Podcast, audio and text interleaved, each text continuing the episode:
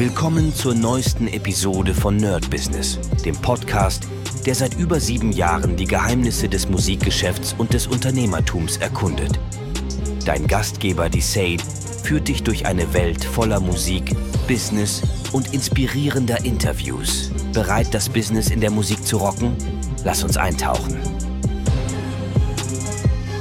Hi Leute und herzlich willkommen zu einer brandneuen Folge vom Nerd Business mit Medisat. Normalerweise wäre ja heute My Business dran, aber es ist in der Woche gar nicht so viel passiert.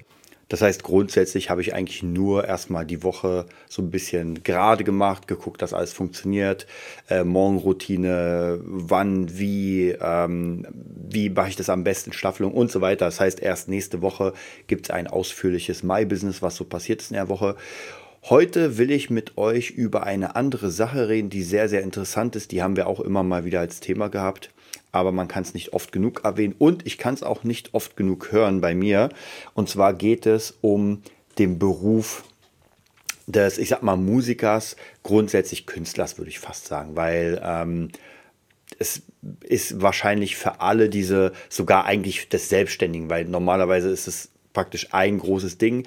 An der einen oder anderen Stellschraube ändert sich das natürlich, aber grundsätzlich sind wir als äh, selbstständige Musiker immer für uns verantwortlich. Und ich habe ein sehr, sehr interessantes Video gesehen, sogar mehrere. Eins hat mich sehr, sehr ähm, geflasht. Das waren so ähm, Produzenten, die erzählt haben, was ich gerne, also die fünf Punkte, die ich gerne gewusst hätte, wenn ich angefangen hätte damals. Also praktisch davor. Ich glaube, ähm, das ist immer so ein bisschen schwierig, denn auch wenn ich diese Punkte gewusst hätte, ich weiß nicht, ob man die wirklich ähm, in seinen Betrieb oder sein Business einbringen kann. Denn am Anfang, man hat nicht die Erfahrung, man muss alles selbst irgendwie für sich erfahren. Und auf der einen oder anderen Seite ist es sicher ganz cool, von jemandem zu hören, okay, das und jenes musst du machen. Aber grundsätzlich, ob man das auch hundertprozentig macht, schwierig. Deswegen bin ich da mal so ein bisschen vorsichtig äh, zu sagen, ja, hätte ich das gewusst, wäre ich jetzt auf einem ganz anderen Level, weil meistens ist es nicht so. Man muss seine eigenen Erfahrungen machen und dadurch praktisch dann wachsen. Trotzdem, gerade jetzt in einer Phase, wo ich jetzt schon eine Weile selbstständig bin, wo ich schon viel gemacht habe. Jetzt ist es sehr interessant, das nochmal zu hören. Erstens als Bestätigung und vielleicht doch nochmal ein, zwei Sachen da herauszufinden, wo ich mir denke, ah, okay, auf die kannst du ein bisschen mehr Augenmerk legen. Und eine Sache, ich werde jetzt so ein bisschen die fünf durchgehen, wenn ich sie noch zusammenkriege, aber eine Sache, die ganz, ganz wichtig war, war das Zeitmanagement. Und da haben wir auch schon sehr oft in dem Podcast darüber gesprochen. Es ist unendlich wichtig, dass ich für meine Sache mir die Zeit nehme. Das bedeutet, um Weiterbildung zu machen, um an meinen Projekten zu arbeiten, um natürlich Social Media zu machen. Also diese ganzen Sachen, so jede Sekunde, und das ist jetzt vollkommen übertrieben natürlich, aber jede Sekunde, die ich nicht an meinem Business sitze, ist eine Sekunde, die ich verschwende. Ja, oder Stunde oder Tag.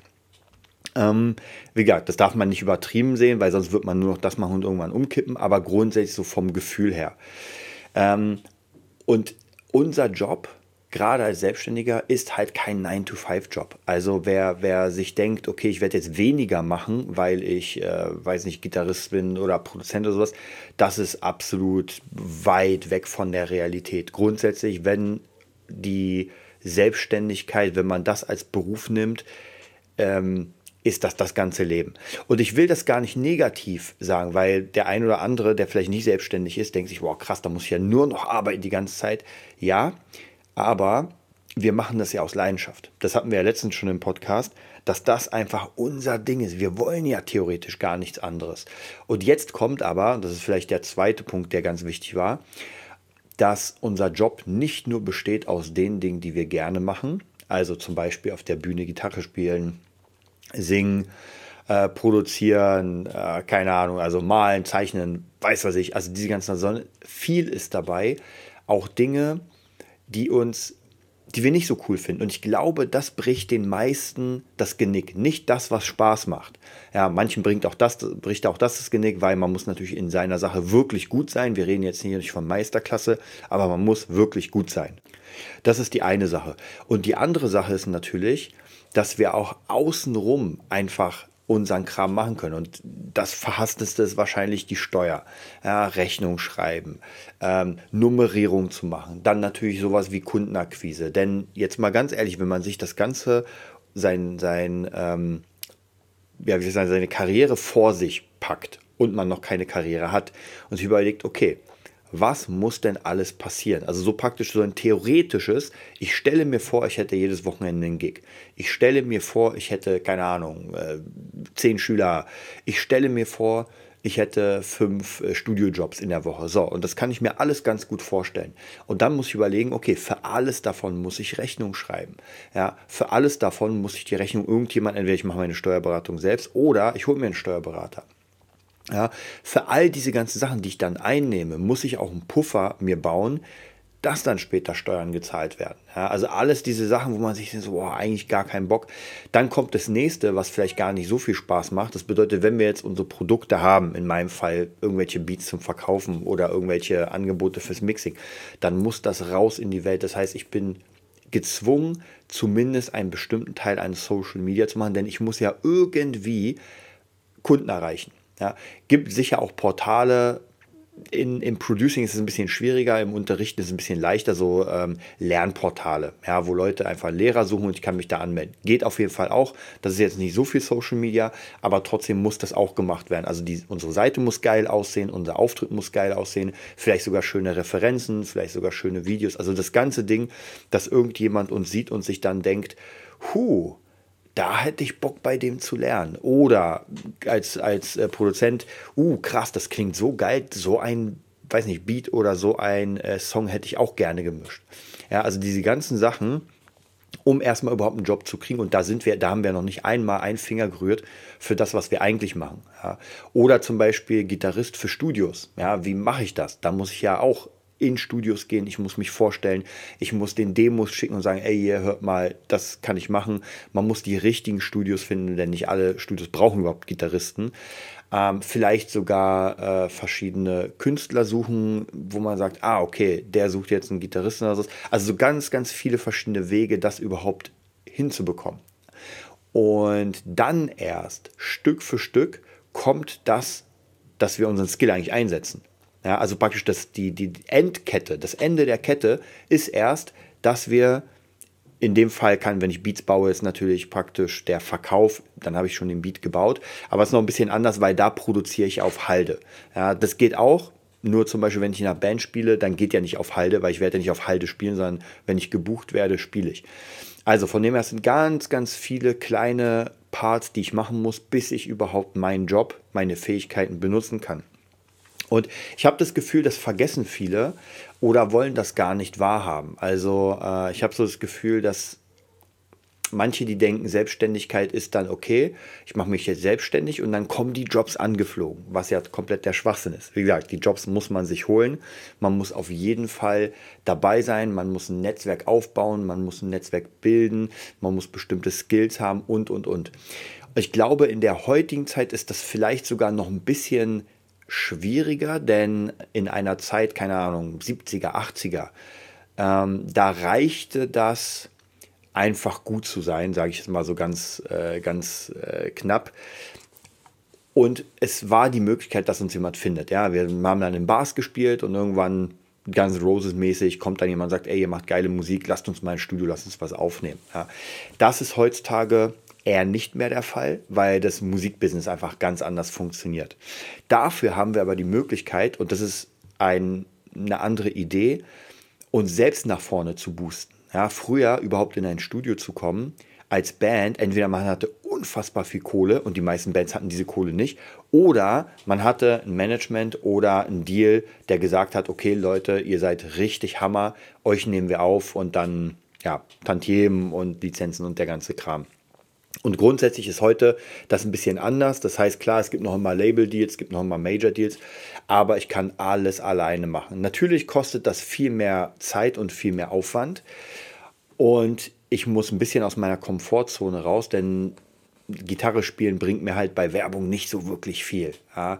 Äh, auch so Sachen wie Schnitttechnik, wie Sound und so weiter. Das sind alles Dinge, die heutzutage eigentlich ins Portfolio eines guten Musikers gehören. Also wirklich auch mit Multimedia sich auskennen. Das heißt, wenn ich nur, rein nur Gitarre spielen kann, ich übertreibe mal jetzt komplett, ich kann nur das, sogar wenn ich es gut kann, wird das halt wirklich, wirklich schwierig. Denn dann müsste ich sehr, sehr viele Gigs und sehr viele Studiojobs haben und dauernd gebucht sein. Ja, gibt es auch, gar keine Frage, gibt auch krasse Studiomusiker, die wirklich gebucht sind, aber die kommen dann nicht von heute auf morgen, sondern äh, die sind schon lange im Business und andere, die jetzt gerade gebucht werden, sind meistens Leute wie zum Beispiel Tim Henson. Ähm, das sind Leute, die einfach krasse YouTube-Channels haben, die krasse Insta-Channels haben und sowieso schon bekannt sind. Man sieht, dass die gut sind und wen holt man sich als erstes ins Studio? Klar, jemanden, der bekannt ist, berühmt ist und der noch gut spielen kann. Also von dem her sind mal so ganz viele Sachen, äh, die man sich am Anfang einer Karriere mal genauer angucken muss, um zu checken, okay, was muss ich denn, was muss ich denn machen? Und ich mag das ja, diese theoretischen Anfänge. Es bedeutet praktisch, wir hatten ja schon mal dieses Format mit 2000 Euro, glaube ich, irgendwie starten. Und ich mag sowas, weil theoretisch startet man immer wieder. Ja, nur die, oder anders, in jedem Jahr starte ich neu, nur die Gegebenheiten sind andere. Das heißt, in der einen Phase habe ich weniger Geld, in der anderen Phase habe ich mehr Geld, in der einen Phase habe ich mehr Netzwerk, in der anderen weniger und so praktisch. Im optimalen Fall ist natürlich jedes, jeder Neustart jedes Jahr immer aufgebaut auf einem besseren Fundament. Das heißt, ich starte komplett am Anfang mit Null und fünf Jahre später starte ich zwar mit neuen Ideen, mit, aber habe trotzdem schon zum Beispiel die Kohle, habe ein Netzwerk und so weiter. Ganz wichtige Sache. Ähm, und ich glaube auch, wenn man denn, und das hat mir ja im Heldenweg gemacht, wenn man denn Lust hat, sich damit auseinanderzusetzen, dann kann man eigentlich ein theoretisches, und das, da sind wir wieder eigentlich beim Businessplan, der typische Businessplan, der genau sagt, okay, in einem Jahr haben wir diesen Wachstum, in zwei Jahren haben wir den und in drei Jahren den. Ob das jetzt wirklich so funktioniert, ist komplett in den Sternen. Aber zumindest habe ich dann einen Weg, der mich nach vorne bringt, als gar kein Weg. Weil gar kein Weg heißt, wenn ich keinen Job habe, weiß ich gar nicht, was ich machen soll.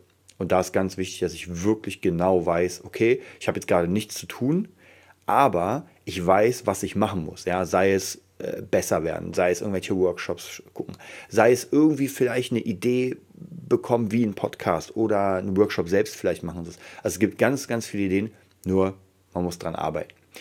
Das Thema werden wir auf jeden Fall weiter vertiefen. Ich werde es auch weiter vertiefen, weil es mich mega interessiert. Ich werde mir noch weitere Videos dazu angucken und werde euch auf jeden Fall in den nächsten Tagen noch ein bisschen mehr Feedback geben. Bis dann.